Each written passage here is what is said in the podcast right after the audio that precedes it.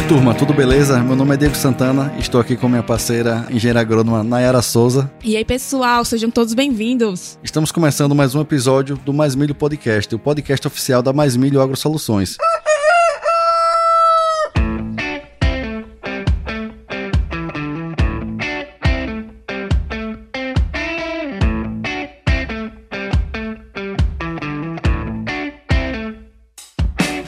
Pessoal, propósito desse nosso projeto é aumentar a produtividade e a rentabilidade da cultura do milho no Brasil, levando até você informação de qualidade de forma simples e aplicável aí no campo. E para isso vamos bater um papo com uma turma de peso, os profissionais que estão fazendo a diferença no agro. Isso mesmo, pessoal. E no episódio de hoje vamos discutir o mercado de fertilizantes e seus impactos no custo da produção. Iremos abordar aqui quais são as causas dos preços atuais e as perspectivas futuras. Os nossos convidados de hoje possuem mais de 18 anos de experiência atuando em diversas multinacionais líderes de mercado em todo o Brasil e no mundo. A convidada de hoje já atuou em seis países, em quatro continentes e também é especialista em fertilizantes. E nosso convidado é formado em engenharia agronômica e especialista em fertilizantes. Sejam muito bem-vindos, Letícia e Jefferson. Primeiras damas, Letícia.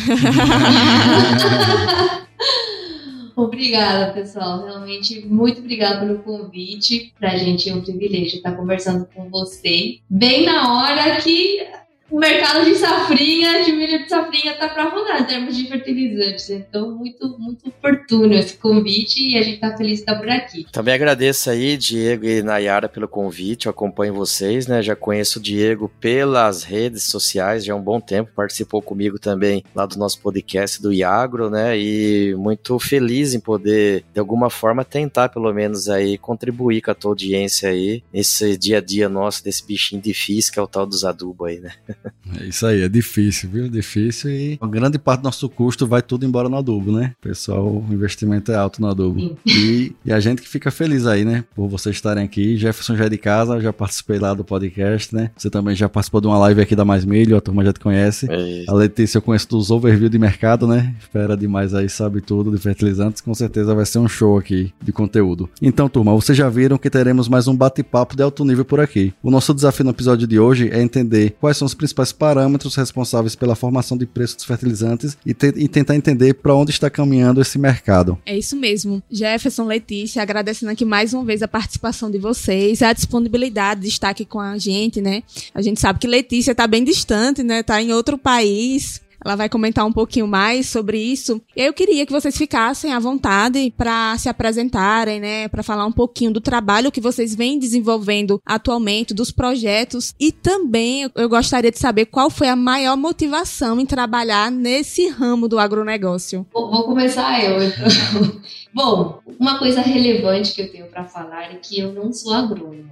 Então, eu acho que eu represento aquele agro urbano fora da porteira, mesmo é, trabalhando com, com commodities agrícolas e fertilizantes há mais de 20 anos já e ter morado em vários países sempre com o agro, eu não, não tive uma formação acadêmica relacionada ao agro é, de agronomia mesmo. sou formada em economia e administração de empresas e aí, é, por conta desse contexto internacional, eu tive a oportunidade de, de estudar fora, também fora do Paraguai, eu acabei é, tendo meu primeiro emprego numa multinacional voltada agro. Era uma trading de, de grãos, uma das principais. E foi assim que eu cheguei nesse mundo e eu me apaixonei loucamente. Tanto é que eu hoje, 20 anos depois, eu me considero realmente, eu não me não imagino eu estar fazendo nenhuma outra coisa, atuando em nenhum outro setor que não seja o agro. Mesmo que eu não, não o meu dia a dia eh, seja muito mais num contexto de cidade e mercado internacional do que na lavoura mesmo. Então eu estou muito feliz de estar aqui e de ter encontrado parceiros igual o Jefferson, que a gente se complementa muito bem nesse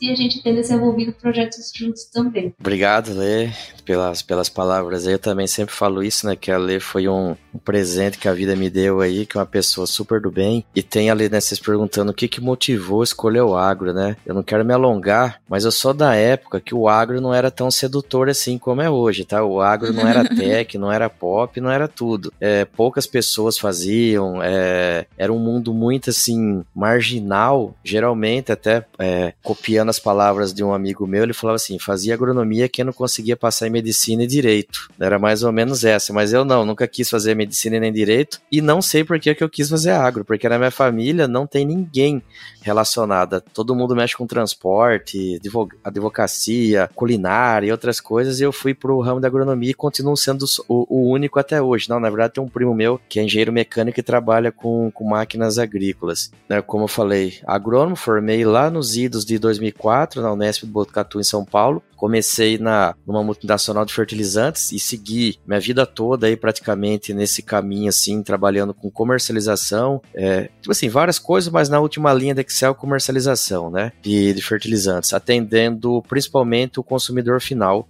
ou distribuição. E desde 2018 eu tenho a Green, né, que é uma empresa de nutrição adjuvantes, onde hoje eu dedico grande parte do meu dia para ela. E eu, a Letícia, apesar da gente estar tá um pouquinho, nós dois precisando levar um puxãozinho de orelha, a gente toca também a Fert Expert, onde a gente faz mentorias, consultorias e várias coisas no, no setor de fertilizantes. Legal, bacana demais. Viu? Então a gente tá com as pessoas certas aqui né, na era. Com certeza, hein? Vamos aprender aprender muito. Isso. Pessoal, e assim, a gente quer falar sobre esse tema porque a gente sabe que os fertilizantes eles, eles impactam a maior parte do nosso custo de produção, né, da lavoura. Falando como produtor, eu também planto milho aqui e assim, eu fiz a, o meu cálculo de custo só de fertilizantes, né? Eu observei que 45% do meu custo de produção foi só com adubo. Esse ano é muita coisa, né? Era uma, uma área de alto investimento, né? Uma área que eu consigo alta produtividade, mas tem que investir bastante fertilizante. Então isso mostra o, o quão importante é o produtor estar tá atento, né, aos preços, ao mercado, porque comprar bem fertilizantes é tão importante quanto o próprio manejo, né, de utilizar correto na lavoura, porque o impacto é muito grande no nosso custo de produção. Então quero começar aqui explorando aqui com vocês é, como é que nós produtores, quem está ouvindo aqui a gente, fica até o fim, porque esse episódio aqui é importante demais. Viu? Jefferson disse que no final vai dizer para onde vai os preços do adubo na próxima safra aí. e os seis números da Mega Sena, né, Jefferson? Tudo junto. a, a mega da virada. Mas tirando a brincadeira, assim, a gente quer saber o, que é que realmente. É, é, um mercado muito volátil, né, Jefferson e Letícia? Oscila demais. Mas existem alguns parâmetros que a gente pode estar atento para tentar prever alguma coisa, um possível alta ou possível baixa. Que pontos a gente deve observar? É, eu, posso, eu posso dar assim um, um uma pincelada, Diego. Eu acho que a primeira coisa, e eu quero frisar bastante nisso, é que o Jefferson já falou, não tem como acertar na mão. Então, esse momento de compra ideal de fertilizantes, na verdade, nem está dado pelo preço de fertilizantes. O momento ideal de compra é o momento em que a relação de troca, fertilizantes por, seja milho nesse caso, soja ou qualquer cultura que a gente esteja falando, deixe uma boa rentabilidade para o produtor rural. Então, a gente, por exemplo, um exemplo disso foi que quando a gente teve a crise entre a Rússia e a Ucrânia, mesmo os fertilizantes triplicando de preço, quase duplicando, triplicando de preço, é, os grãos acompanharam isso. Então, eu acho que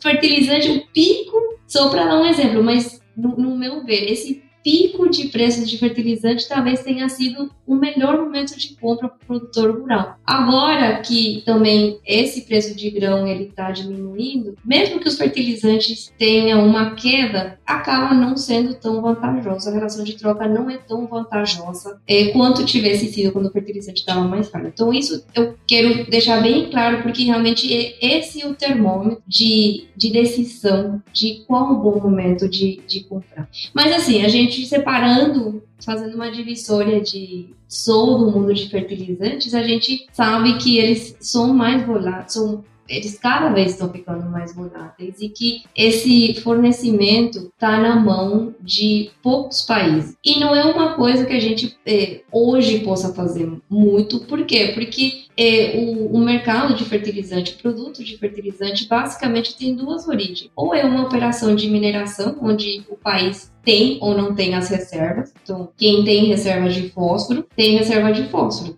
Quem não tem reserva de fósforo, quem é solo deficiente de fósforo, vai precisar importar. Então, é, essa questão é, é uma coisa que determina também essa configuração de fornecimento aí do mercado internacional. E quando a gente fala de nitrogênio, não tem nada a ver com mineração, é muito mais uma dinâmica de custo de energia. Porque a produção de fertilizantes nitrogenados eles demandam uma fonte constante de calor para conseguir quebrar essas moléculas do ar. Então, consequentemente, quem consegue produzir o fertilizante nitrogenado mais competitivo é aquele país ou aquela região que tem acesso a uma fonte de energia competitiva. Então, hoje a gente vê que, por exemplo, o custo de gás natural é, é a, a, fonte mais competitiva de energia para produzir esses fertilizantes, elas ficam na Rússia e mais no hemisfério norte. Mas antigamente teve uma época que ureia era produzida com carvão. Então, quem tivesse o carvão mais barato era também é o, a fonte de, de nitrogenado mais barato. E aí a, a, gente vai ver, porque isso pode mudar quando a gente começa a explorar de se tiver no futuro eu estou falando assim, só hipoteticamente, mas, por exemplo, se, se o mundo é, cons conseguir andar a uma velocidade de ter é, fertilizantes verdes, nitrogênio verde, onde a fonte de energia não seja o gás natural, mas seja uma fonte renovável, aí a gente provavelmente vai ver uma nova configuração de fornecimento. Então, esses são os pontos que eu normalmente no meu dia a dia eu fico observando e é isso que também determina as minhas análises para conseguir marcar o que vai acontecer no futuro. Não sei, Jeff, se você quer apresentar mais alguma coisa, esqueci de alguma coisa. Eu não tenho nem autoridade para falar depois de você. Isso aí tá Tá validado.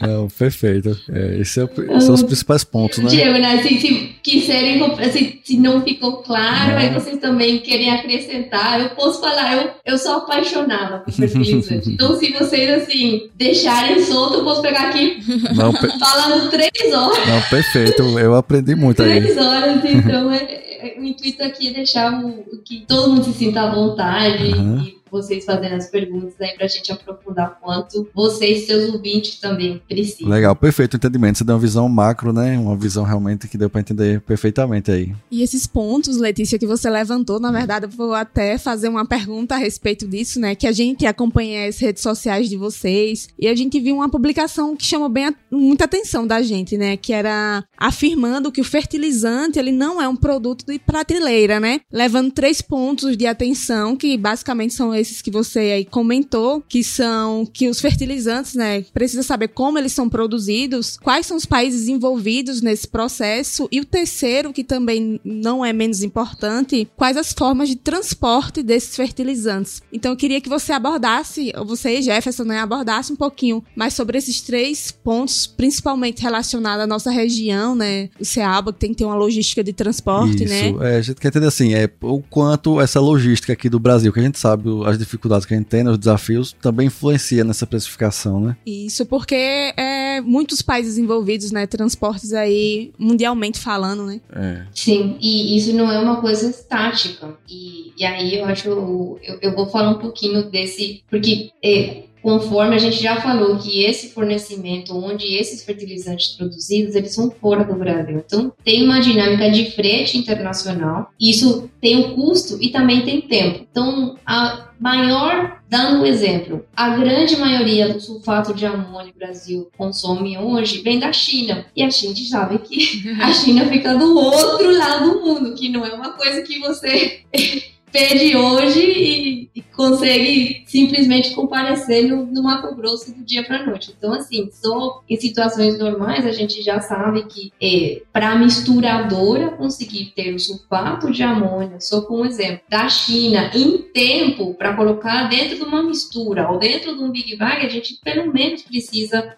é, só de transitar de navio uns 45, 60 dias aí, dependendo de qual, qual que é a disponibilidade de frete para esse produto específico. E depois disso, chega no porto, aí tem a nova dinâmica de quantos dias de espera. Lembrando que também cada dia que o navio fica parado é um custo gigantesco é, para toda a cadeia de fertilizante. Então, isso é uma coisa que é, eu vejo, o Jé pode complementar, mas eu vejo que nesses 20 anos de carreira, eu realmente é uma coisa que é para se elogiar, porque em situações de clima normal, é, esses portos têm sido muito mais eficientes ao, ao, longo do tempo. O consumo de fertilizante ele tem aumentado, mas antigamente, se, se não fosse Paranaguá e Santos, não tinha outra alternativa para importar fertilizantes. A gente vê que tem se expandido nesse, nesse contexto, mas tem coisas que saem fora do nosso controle.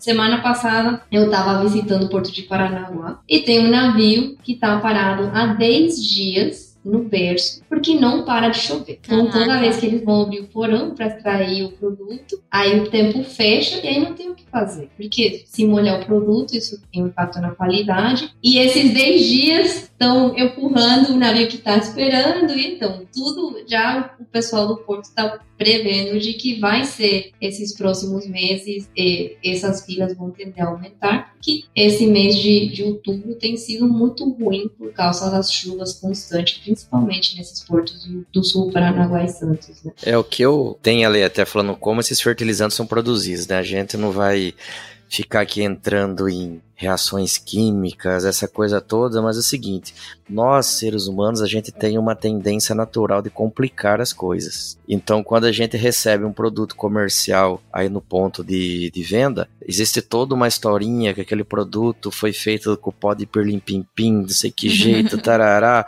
tem toda uma história por trás ali. Isso tudo, pegando os macros primários, secundários, micronutrientes, eles vêm de uma base muito estreita de matéria-prima, né? Que daí você vai dando algum tratamento químico, físico nele, e você vai tendo os produtos já de uma forma solúvel para a planta. Né? Mas quando, quando a gente pensa assim, principalmente no complexo NPK, a gente tem alguns insumos assim para produzir ali, né? É gás natural, né? Energia, né? Energia, gás natural, amônio, é... ácido sulfúrico. Antes disso, o enxofre para produzir o ácido sulfúrico, o ácido fosfórico que a gente vai reagir essas rochas para produzir super simples, super triplo, seja lá o que for. Então, assim, não é tão um bicho de sete cabeças assim. Qualquer fluxograma fácil, você der no Google aí você vai ver muito simples como que isso é produzido. Não que a cadeia seja simples, não, mas assim, é, um raciocínio uhum. rápido é, é básico esse processo todo. E daí por que, que a gente fala que não é produto de prateleira? Porque o que, que é uma, uma tendência natural? É a gente também transferir responsabilidade para quem está na frente da cadeia. Ou seja, eu tô lá, preço de grão não está atrativo, eu vou especulando no mercado, eu não vou tomando posição. Começou marcar chuva, eu vou lá na, com o Diego e falo, Diego, eu quero comprar o fertilizante, só que eu vou pagar hoje, eu quero que sexta-feira ele esteja aqui na fazenda. Não é produto de prateleira. Ele não tá ali, você vai pegar e vai levar para tua fazenda. A depender do que do tipo de matéria-prima, isso tudo, igual a Letícia falou, tem um lead time aí de 90, 120 dias para chegar esse produto. Então, óbvio que as empresas já têm um planejamento disso, fazem a importação desses produtos, tomam risco pelo agricultor, muitas vezes, né, fica expostas a, a, toda a variação de mercado que isso tem. E então, assim, quando chega aquele caminhão de Big Bag ou sacaria lá na fazenda, a gente tem que entender que teve muita gente trabalhando para aquela cadeia fluir e chegar ali. Cada um com a tua importância dentro do sistema. Mas não é rápido, né? Então não tem como. Hoje mesmo, hoje, né? Estamos gravando aqui, não sei nem se eu posso falar, mas dia 1 de, de novembro. O, como diz no jargão, o pau tá cantando aqui com a entrega. Aí o produtor fala: Ó, eu compro de você, só que você tem que carregar amanhã. Falei, cara, tipo, e todo mundo que comprou antes, né? Todo mundo que comprou antes ainda tô passando perreio. Então, assim, é uma cadeia complexa e o produtor principalmente, ele precisa entender um pouco mais dessa da complexidade da cadeia, porque ele entendendo isso daí, ele consegue saber o impacto que isso pode ter no negócio dele. O que, que custa mais para ele, assim, ele pagar 10 reais a mais no produto 30 dias atrás ou perder 15 dias de janela de plantio, porque ele comprou 15 reais mais barato. Uhum. Então, assim, esse gerenciamento de risco dele ainda não é tão bom, porque, tipo assim, por não entender a cadeia, acha que estralou o dedo, o produto vai chegar lá, né? E é muito mais pesado do que a gente possa imaginar. Perfeito. E qual é, qual é a região que você tá mesmo aí, Jefferson, que você trabalha? Eu fico, hoje eu, eu moro em Palmas, Tocantins, e atendo muito essa região região que a gente chama de Mapito, parte do Pará e parte do Mato Grosso, né? É o meu o meu mundo comercial mais assíduo, vamos dizer. Ah, entendi, perfeito. Palmas aí a nova fronteira agrícola, né? Tá crescendo muito a região. É, exatamente. E, e aí, tipo assim, um parênteses, você falou assim, para a região do Cealba. A região do Cealba, região do Mato Grosso, seja lá onde for, não vai, não vai mudar nada. O tamanho do mercado não muda a forma da logística, entendeu? Assim, vai. Vocês aí, você falou até uma vez para mim que vocês compram muito adubo em sacaria, que não é uma uhum, coisa isso. tão comum mais, assim, mercado de grãos, né? Mas assim, você tem um, um custo operacional maior quando esse adubo já está internado. Mas fazer a, a compra de um produto lá na Rússia, embarcar, chegar no teu porto mais próximo aí na Bahia, é, descarregar, colocar em caminhões, levar para dentro de uma indústria, manipular esse produto, colocar novamente em caminhões, levar para direto para a fazenda, para dentro de algum armazém que vai fazer uma outra redistribuição, é igual para todo mundo, entendeu? Uhum. Nessa cadeia ninguém é melhor ou pior, todo mundo sofre junto. Não, eu até perguntei sua região porque eu ia pontuar uma questão, que a gente sente isso aqui, né? O produtor compra muito em cima aqui na região, eu achava que era algo cultural. A região Selva que é formada por pequenos produtores, né? Hoje a gente enxerga um mercado de mais de 400 mil hectares de milho, mas são pequenos produtores, a maioria aqui. Eu achei que era algo cultural, porque é impressionante, o pessoal deixa para realizar as compras assim em cima, né? Dificilmente você encontra a formulação que você quer, a matéria-prima, né? E até questão de precificação geralmente aqui, pelo menos na, pra gente, quando compra antecipado, a gente até então tá pegando as melhores precificações, né, do que quem tá deixando para comprar próximo do plantio, entendeu? Mas já vi que o problema é, é. no Brasil todo, o produtor espera muito, né, Jefferson? Você tá com fome quando você tá com a barriga vazia ou barriga cheia? Assim, assim que a indústria enxerga o mercado. Eu tô com a barriga cheia, meu amigo, eu não vou querer comer mais, não. Dá oferta, né? Entendeu? Da demanda. É, exatamente. Não, perfeito.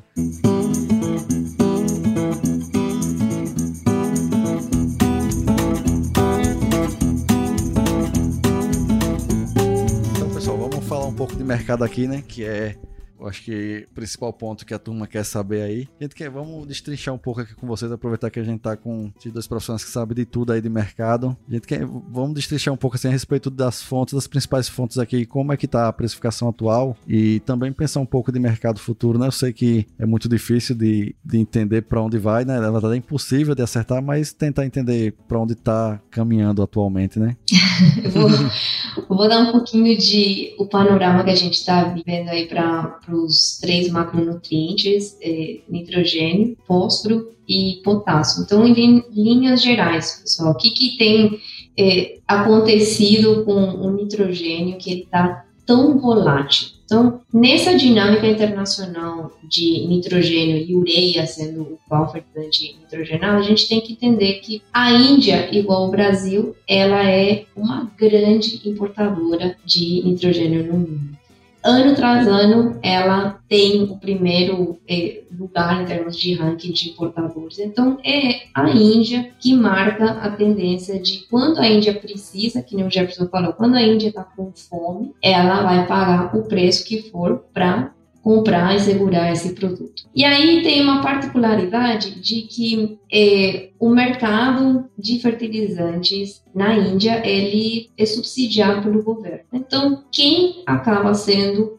é, o importador desse produto fertilizante, diferente do Brasil, que cada empresa toma as suas próprias decisões. Na Índia, tem agências do governo que fazem essa negociação em janelas específicas. Então, é, é por isso que quando a gente escuta que a Índia está no mercado, o restante dos outros países ficam aí observando o que, que, vai acontecer. Então, isso é do lado da demanda. E aí a gente tem que a grande maioria, eh, pela geogra geografia do mundo pela competitividade, grande parte desse mercado indiano ele é abastecido pela China. A China é a maior produtora de nitrogênio também, quando tem disponibilidade de produto para o mercado internacional, ela também consegue encher o mundo eh, dos produtos que ela exporta. O que tem acontecido nesses últimos eh, no primeiro no primeiro semestre a gente via que esse mercado estava caindo. Por quê? Porque o sinal que a China estava mandando é que tinha muito produto disponível. Então, toda vez que a Índia saía com alguma cotação, ela recebia muito mais ofertas, muito mais volume do que ela precisava e ela ainda conseguia negociar preços menores. Então, a leitura que o mercado internacional tinha nesse momento era que vai ter muito produto disponível, não posicionar agora. Mas isso mudou da noite para o dia, a questão de uns dois meses, talvez três, começo de agosto, setembro, o governo chinês soltou um comunicado falando que não terá mais exportações. Então, quem tiver produto no porto e já estiver com o processo de exportação aberto, vai exportar. Quem não, não. Então, aí sim, na hora que o mercado percebe de que a China não vai ser uma fornecedora da Índia, os fornecedores que estavam normalmente fornecendo Brasil e outros mercados começam a mandar produto para lá. Então, esse foi o movimento que a gente faz com que eh, esse mercado de nitrogênio, nesse momento específico, seja extremamente volátil. Então,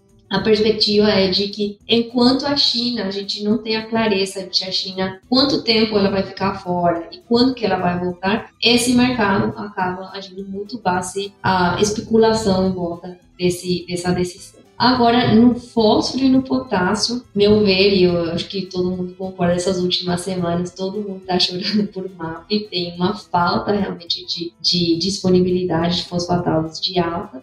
A China, que também é um grande fornecedor de fosfatados para o mundo, ela está com pouca disponibilidade de rocha fosfática, então ela também está fazendo dosagens aí, é, microdossagens aí em navios específicos para atender alguns compromissos. E aí, nesse contexto, a Índia volta a ter uma dinâmica bem parecida com a Ureia. A Índia está precisando, nesse momento, tudo que tiver disponível, ela tá lá para comprar. E aí, com o mercado do Brasil, a gente também já viu que esse pico de, de entregas de fósforo, a sazonalidade normal desse, desse produto, ela já tá meio que chegando no final. O Brasil tá meio que não tá disposto a, a entrar nessa negociação. Então, quando o fornecedor, seja a China, seja, seja o Marrocos, seja quem for, olha, eu tenho dois clientes para vender, ou vendo para a Índia ou vendo para o Brasil. Hoje, quem paga mais por esse fósforo realmente é a Índia. Então, consequentemente, a gente está vendo que o pouco fósforo que a gente tem disponível no mundo também está indo para o outro mercado fora do, do, Brasil. E com potássio, é, esses preços eles não tendem a ser tão voláteis quanto quanto uma ureia. Eu acho que também é, o Brasil ele consome to, quase todas as culturas do Brasil levam algum ponto de, de potássio. Então a gente vê que essa regularidade de embarques, essa sazonalidade que é mais ao longo dos meses, ele, ele faz com que não tenha quedas assim tão e altas tão tão relevantes, salvo casos específicos que nem a gente viu com a crise da Rússia e da Ucrânia, a Rússia sendo o principal é, fornecedor de, de cloreto de potássio. Então aí sim quando falta, aí o mercado começa a precificar porque na tentativa é, de segurar essa disponibilidade de produto. Uma dinâmica que a gente vê também na exportação do grão. A China vai comprar, o Brasil, que é um, um exportador, manda navio de grão para a China, quanto pode mandar para a Europa, quanto pode mandar. Eu acho que isso é uma questão normal de qualquer negociação, de tentar achar e maximizar o valor eh, dos produtos que cada empresa comercializa. Eu queria só fazer um, um adendo no que a Letícia explicou muito bem, que é o seguinte: a Letícia ela deu um panorama do mercado internacional para o complexo NPK. Aí eu sempre costumo falar assim, mas como que isso é palpável? Como que a gente consegue digerir isso aqui no Cealba, né? Ali onde está o Diego ali mexendo com milho. É complexo isso daí, porque o produtor, é, ele não vai parar, tirar nem um tempinho do dia dele para ficar analisando como que está o mercado de fertilizantes. Primeiro que ele não vai conseguir encontrar informação gratuita de qualidade, né? Já começa por aí. Segundo, que ele não vai ficar querendo juntar um monte de informação solta para formar um racional se ele compra ou não compra fertilizantes. Então ele quer saber se tá caro ou tá barato. Eu até falei aquela vez, Diego, na live, Qual que é o melhor termômetro, assim, pra gente ir seguindo, né? Para depois, quando aquilo for dando, se instigando a tomar a decisão, a gente vai aprofundando. É relação de troca. Então, assim, a gente tem parâmetros já dados de muitos anos aí, de, de que muita gente produz. Um exemplo, ah, uma tonelada de ureia custa 40 sacos de milho, né? Uma tonelada de MAP custa aí também 38, 40 sacos de milho. Eu tô falando, né, é uma tonelada, então senão o povo vai assustar, vou ter colher quantos sacos aqui para pagar a conta, né?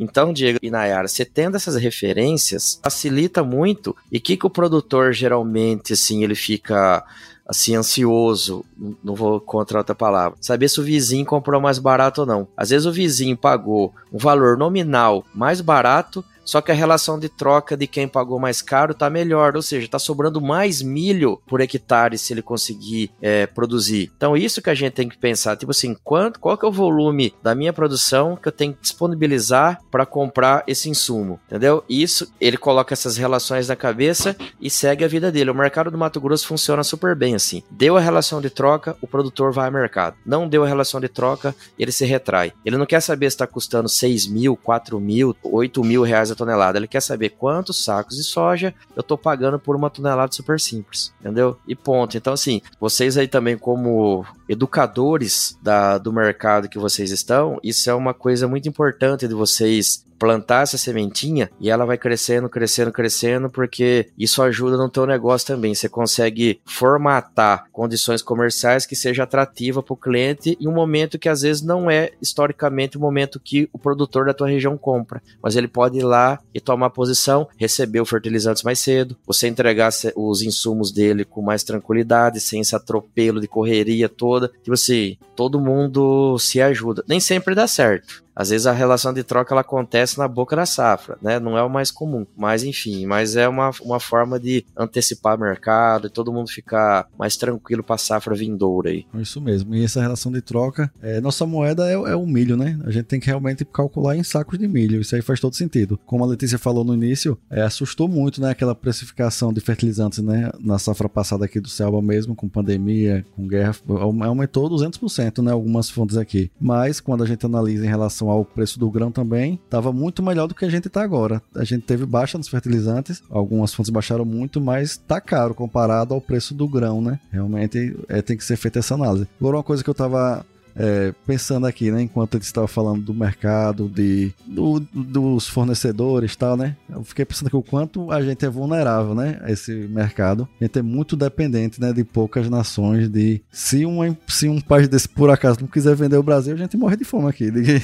Diga assim, e, e, a gente viu que os governos também perceberam, né? E estão começando a se preocupar e pensando em algumas medidas para criar menos dependência, né? É impressionante como a gente é dependente, né? De poucos países que detêm a maioria das fontes hoje, né? Sim, sim. Mas não é só o Brasil, viu, Diego? Uhum. É, é, isso a gente vê em, em grandes consumidores de fertilizantes. A Índia também, mesmo sendo uma grande produtora de fertilizantes, o, a necessidade de fertilizante Maior, que ela né? tem, ela também importa muito fertilizante. E tem, e, e, tem coisas que, dinâmicas que vão mudando ao longo do tempo. Né? Também lembrando que, por exemplo, principalmente fosfopotássios, que são, é, uma, são nutrientes que são adquiridos através de, de mineração, eles são finitos. Eles hoje são abundantes, mas, por exemplo, uma dinâmica muito interessante é que quando eu entrei nesse mercado, aí já vai falar bastante, mas uma coisa que era muito procurada era o MAP americano.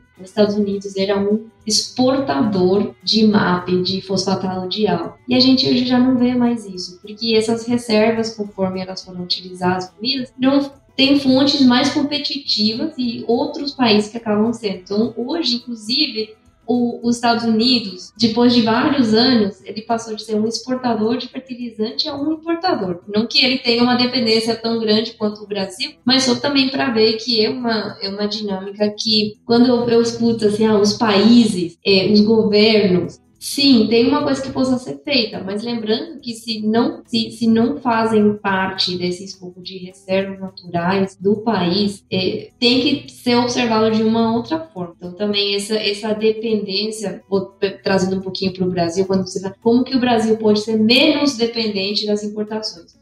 E aí tem algumas iniciativas sim, mas também grande parte é bem fica também com o produtor rural, que é fazer que esse uso de fertilizante seja o mais eficiente possível. Então, já que é, é um, um recurso que ele não é produzido e nacionalmente e é dependente das importações dessa então tem que ter muita assertividade de que tipo de fertilizante está sendo utilizado e o momento de aplicação desse fertilizante para também não desperdiciar. Eu acho que esse também é a grande, a grande sacada de fazer que esse mercado de fertilizantes seja mais assertivo e menos vulnerável como um todo. Né?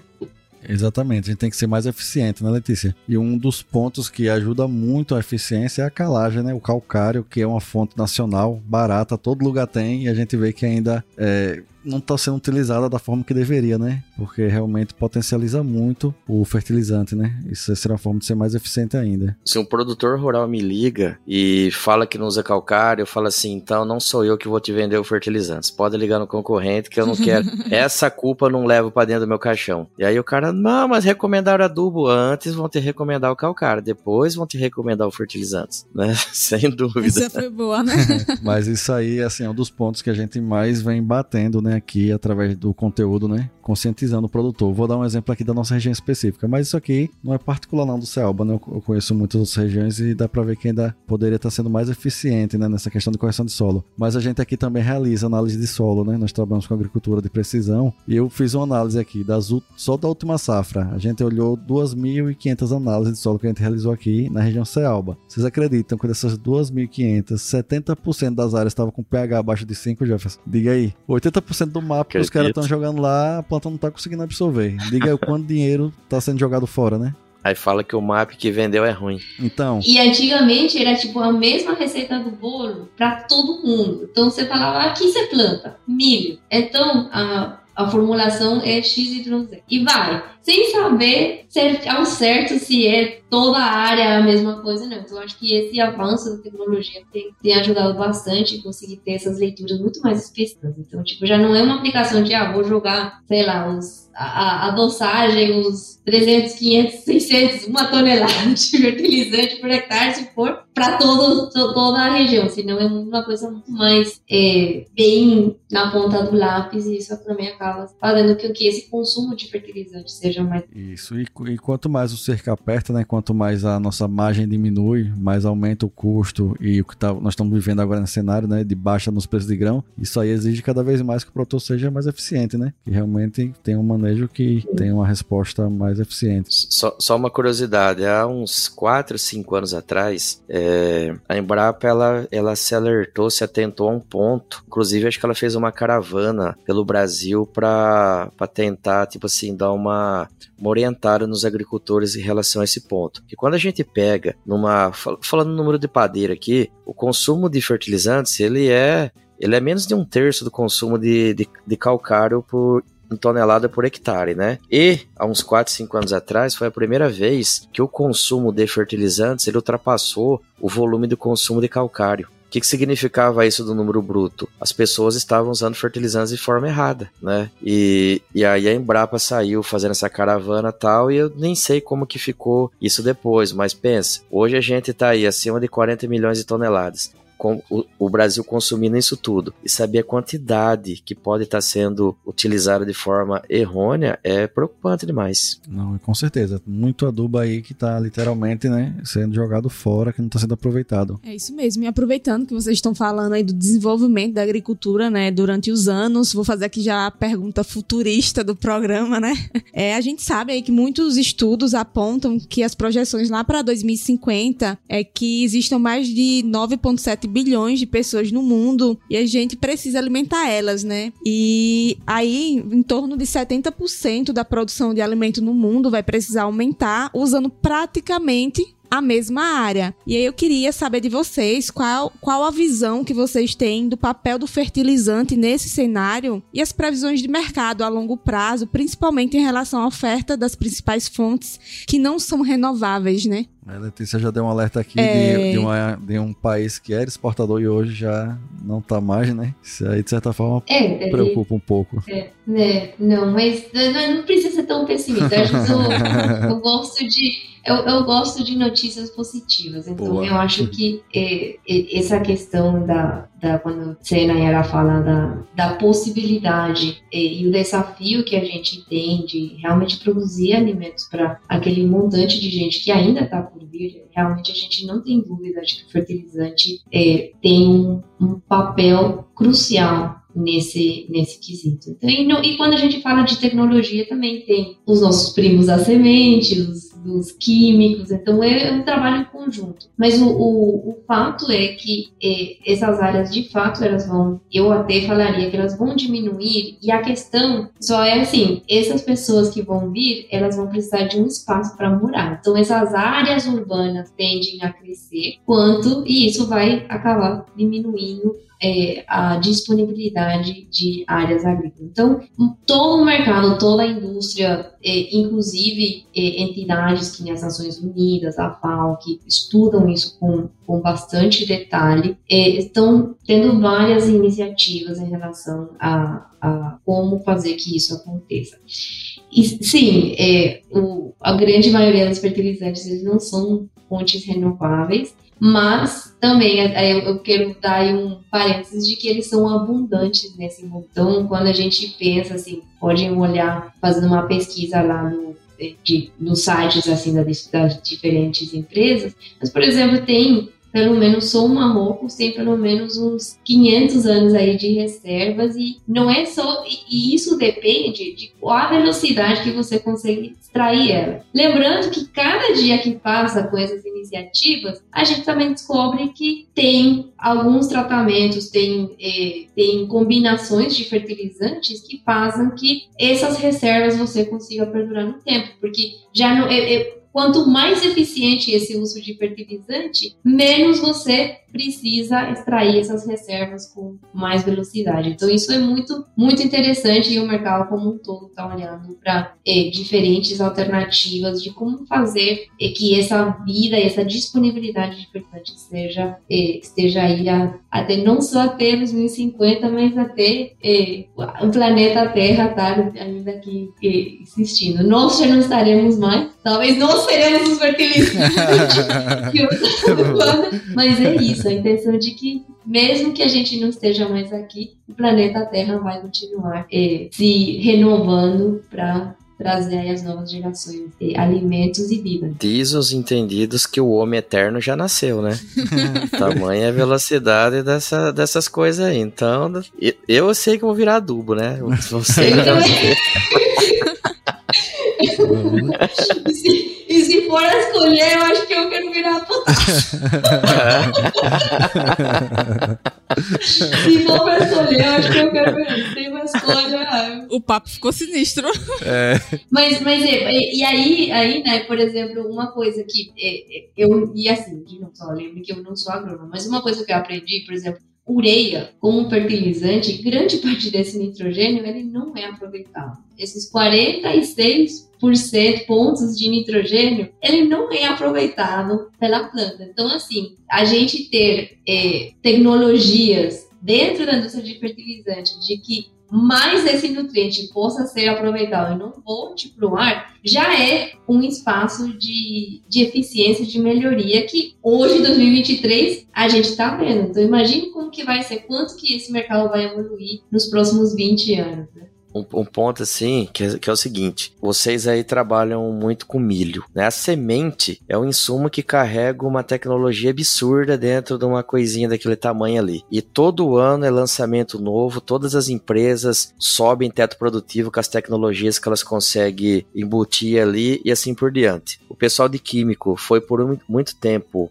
muito nesse sentido, né? Tipo, já não tem tanto lançamento igual tinha antes, mas ainda tem bastante. E o pessoal de, dos fertilizantes, o, o macro, o NPK, onde eu e a Letícia estou, estamos, quando eu comecei, tinha lá o, o senhor o Luizinho, que já tinha 40 anos de mercado. E eu já estou fazendo 19. Né? Então, quase 60 anos aí, eu e ele. Ele vendia cloreto de potássio, ureia, sulfato de amônia, super simples. O que, que eu vendo? Cloreto, sulfato de amônio, super simples, a mesma coisa, né? Ou seja, mudou lá a tecnologia na, na mina, na mineração, talvez hoje eles consigam converter para cada tonelada de rocha, eles podem ter uma quantidade maior de fertilizantes do que era 60 anos atrás, mas agronomicamente o produto é o mesmo mantém as mesmas garantias e assim por diante. Os motivos a gente não vai discutir aqui. Porém, empresas que estão fora, estão em paralelo a esse mercado de fertilizantes, eles estão desenvolvendo tecnologias para melhorar a performance disso que a gente está usando, que a Letícia falou. Então a gente tem uma série de empresas aí produtoras de aditivos que vão lá fazer com que a ureia tenha menos volatilização, fazer com que um fosfatado é, se ligue menos a hidróxido de ferro alumínio, enfim, uma série de ferramentas que consegue levar para o produtor essa solução se porventura a indústria não quer levar, né? E essa onda, ela vai continuar surgindo. Então, assim, a gente vai conseguindo, óbvio, né? Tipo assim, é, produzir sempre mais com menos recurso. Isso é uma coisa natural. E o cara que, em algum momento aí da nossa história, ele descobrir como que a gente transforma no solo aquele P não lábio em lábio, a primeira coisa que esse cidadão vai ganhar é o prêmio Nobel da, de biologia, sei lá do que. E aí a gente vai ter mais uma algumas centenas de milhares de anos aí uhum plantando soja, milho, seja lá o que for. Não vamos comprar fósforo tão cedo, né? Quem conseguir transformar o não lábio em lábio. Ah, esse, esse aí é capaz que as empresas mandam matar. Né? Verdade. Verdade. Hoje é, e assim, falando tecnologias que vem. Não vai, vai não, já vai. Não, quem descobrir isso vai ser comprar, não chega nem startup, vai virar bilionário, vai ser o é. Zuckerberg do, é. dos fertilizantes. Com certeza. Mas a gente vai ver muita coisa, com certeza, né? A ciência não para, a evolução. E assim, o, bio, o biológico também vem crescendo muito, né? Um mercado que vem chamando muita atenção, que vem ajudando também, né? A potencializar o uso dos fertilizantes, no, dos nutrientes do solo. Muita coisa aí que tá ajudando muito nesse sentido, né? Pessoal, que aula, né, Nera? A gente... Não, foi muito boa. Chega, tô com as bochechas doendo. muito bom. E, e parece, ouvindo o Jefferson Letícia aí, né? Parece que é fácil, né? De entender esse mercado. Eles explicam bem demais, mas vá atrás, né? Vá, vá estudar pra você ver. E, pessoal, e antes de irmos para as perguntas padrão aqui que a gente sempre faz para nossos convidados no final. Quero que vocês falem aqui para a turma onde é que eles podem te encontrar, continuar aprendendo aí com vocês sobre esse mundo aí do mercado fertilizante. Ladies first. O mais fácil para encontrar nós dois é o perfil da Fert Expert na, no Instagram. E esses treinamentos eles estão disponíveis na plataforma Hotmart, então quem tiver interesse de ah, eu quero me aprofundar nesses conhecimentos, a gente tem dois produtos dentro da plataforma. Primeiro é o treinamento, que cada um vai eh, aprendendo o seu próprio ritmo, e a gente tem também uma sala de especialistas. Então fica aí o convite para quem quiser eh, se encontrar ao vivo mensalmente, não só com a gente, senão com uma turma e compartilhar um pouquinho de eh, visão de mercado, desafios atuais. Aí a gente está fazendo essas eh, mentorias grupais em forma mensal. É, e eu tô mais preguiçosão de rede social ultimamente, mas quem quiser.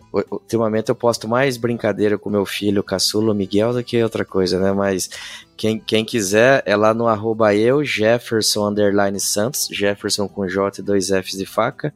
E não estou tão assíduo, mas eu tenho, tenho tentado pelo menos postar um episódio por mês do podcast Adubeiros Raiz. Então a gente tá, acho que tá no Spotify, Apple Podcast, essa turma toda aí. Der um Google aí, vai achar e quem quiser mandar uma mensagem, trocar ideia, qualquer coisa, estamos à disposição sempre. Muito bem. E aí também, então, já que o Jeff falou aí do, do perfil dele, então tem o, o da Pet Expert e eu tenho o meu, que é Letícia.agrotink, Agrotink é o nome da empresa. E hum, semanalmente eu posto um vídeo de 30 segundos para passar o overview de mercado. Lembrando que essa, essa visão de mercado que eu passo é de mercado internacional. Então, então assim, não espere nem sempre se eu falar que a ureia está caindo no mercado internacional, não significa que a lista de preço uhum. do seu fornecedor, da misturadora lá, vai, vai cair, vai reagir automaticamente. Então é só para vocês também acompanharem e se aproximar. Então eu também estou bem ativa no offline, eu tenho conseguido ir bastante para o Brasil para participar de eventos e conferências, então também posto meus, nos meus stories qual é a minha agenda de viagem. Quem estiver por lá, é só mandar um oi que eu estou sempre disponível. Muito bom.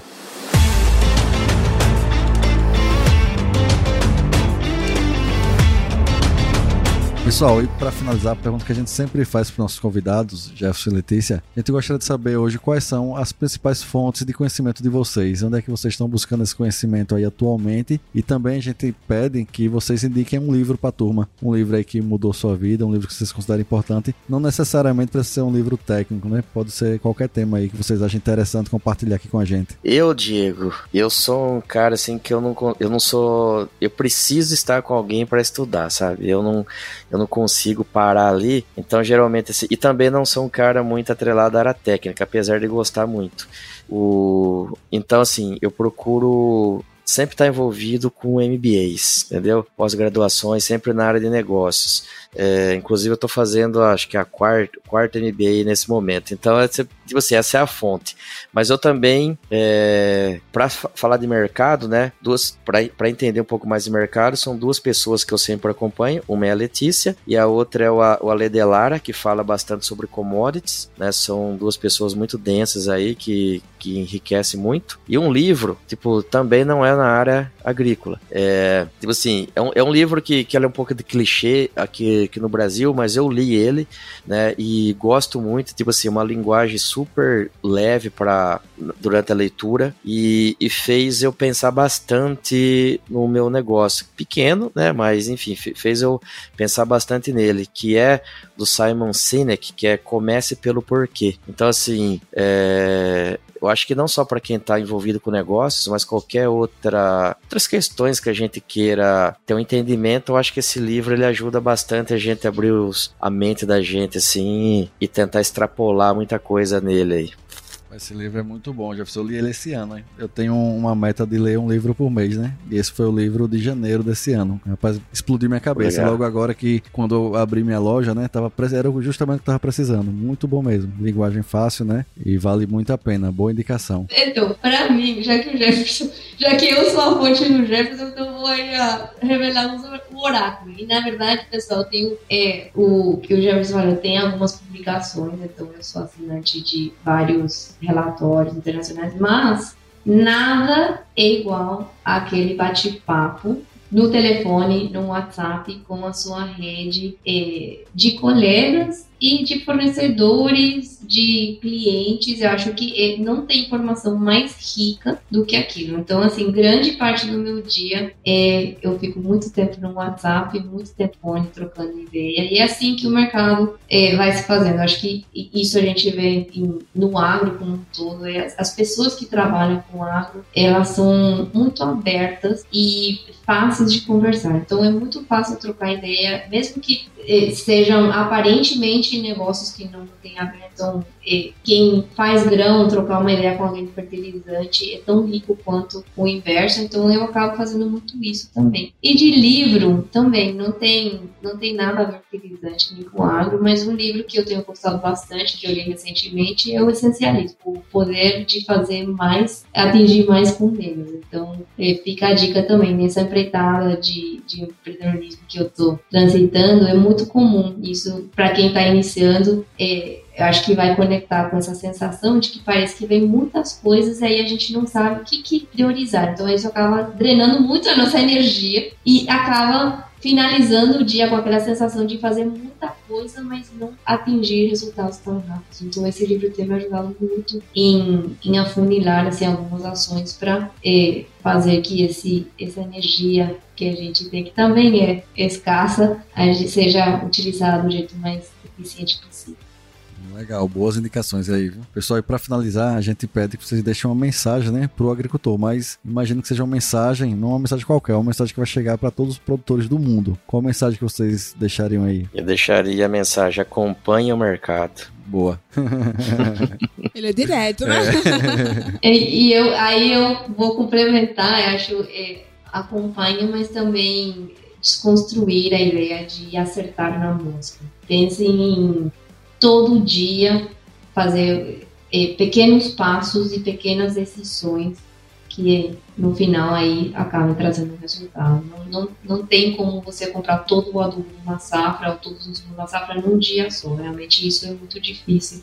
Então, o, o fato de ter a disciplina de pequenas ações e pequenos passos, acho que é a minha mensagem aí para todos os produtores. Né? E também não deixar de última hora. Acho que duas mensagens. Essa é boa. Todo dia faz um pouco e não deixe se não fez, não deixe pra última hora. Melhor fazer cedo do é. que. Essa tarde. aí valeu o episódio todo. Não deixe pra última hora, né? é isso aí, hein, pessoal. É, muito obrigado, Letícia. Muito obrigado, Jefferson. Realmente foi um bate-papo aí fantástico, né? Muito bom estar aqui com vocês falando de algo, né? Muito importante para o agricultor. Espero que a gente possa se encontrar mais vezes. Bom demais, pessoal. Muito obrigado aí a todos. E se você está ouvindo até agora, então você, assim como a gente, gostou do, do episódio, aprendeu bastante aí com essa dupla. Então curta o episódio, compartilha aí para outras pessoas também poder aprender um pouco mais sobre fertilizantes, né? E siga mais mídia nas outras redes sociais, no LinkedIn, no TikTok, no, no, entre o nosso grupo VIP do Telegram e também no nosso principal canal, que é o Instagram, o canal do Mais Milho BR. Valeu, pessoal. Até a próxima. Forte abraço, turma.